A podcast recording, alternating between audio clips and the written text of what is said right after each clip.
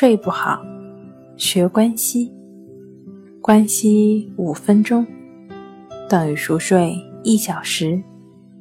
大家好，欢迎来到重塑心灵，我是主播心理咨询师刘星。今天要分享的作品是按需调节光线，收获好睡眠。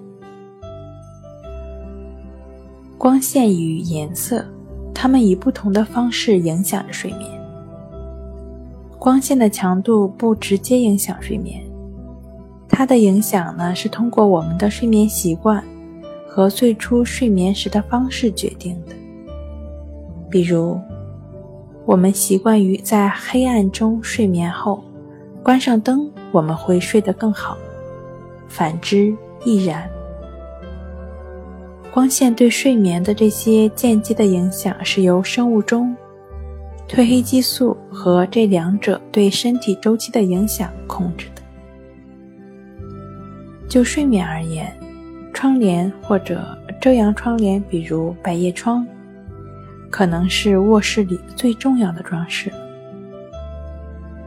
窗帘在早晨把阳光挡在外面，使生物钟受到欺骗。这样，我们就可以根据白天的安排调整睡眠规律了。选择颜色深的窗帘或者遮阳窗帘，确保将阳光严丝合缝地关在外面。窗帘要足够宽，能够在中间接上，两端呢不留任何的空隙。遮阳窗帘则能上下充分合在一起，不透阳光。